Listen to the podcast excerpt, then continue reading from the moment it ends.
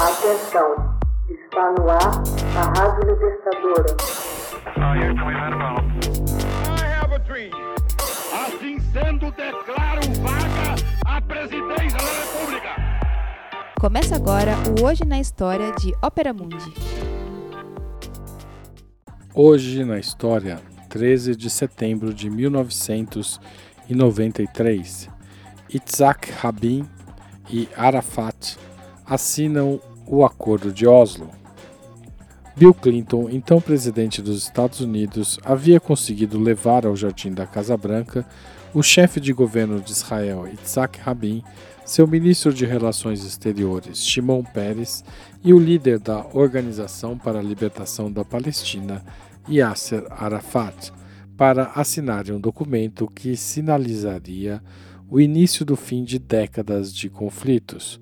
Finalmente estava pronto o Acordo de Oslo, negociado secretamente na Noruega durante vários meses entre representantes israelenses e palestinos.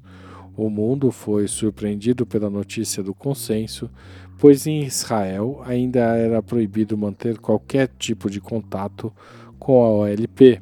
Diplomatas noruegueses, no entanto, haviam conseguido convencer Shimon Peres da necessidade de negociações. A hesitação israelense ficou mais evidente nos jardins da Casa Branca, quando Clinton praticamente teve de forçar o premier de Israel a trocar o tradicional aperto de mão com Arafat. Rabin havia tomado conhecimento das negociações quando elas já estavam numa fase adiantada. Por isso reconheceu, aspas, esta assinatura não é fácil para mim, nem para mim mesmo como soldado na guerra de Israel, nem para o povo israelense ou o povo judeu na diáspora, que agora nos observam com um misto de esperança e ceticismo. Israel e palestinos resolveram que a maioria dos territórios ocupados durante a Guerra dos Seis Dias a oeste do Rio Jordão, seria devolvida aos palestinos e que estes organizariam uma administração própria. Para os palestinos, era como a proclamação de um Estado próprio, como destacou Arafat.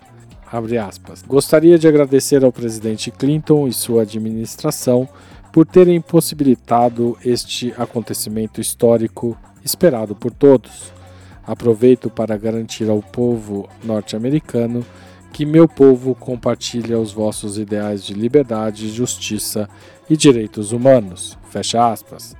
Tanto em Washington como no Oriente Médio, ainda predominava uma certa euforia, pois havia a crença de que a paz estaria próxima. Engano. Em novembro de 1995, Yitzhak Rabin foi assassinado e seu sucessor, Benjamin Netanyahu iniciou a desconstrução do processo selado em Washington em 1993. Yasser Arafat morreu em circunstâncias estranhas em 2004. Hoje na história, texto original de Peter Philip, da Deutsche Welle, locução Haroldo Cerávulo, gravação Michele Coelho, edição Laila Manuelle.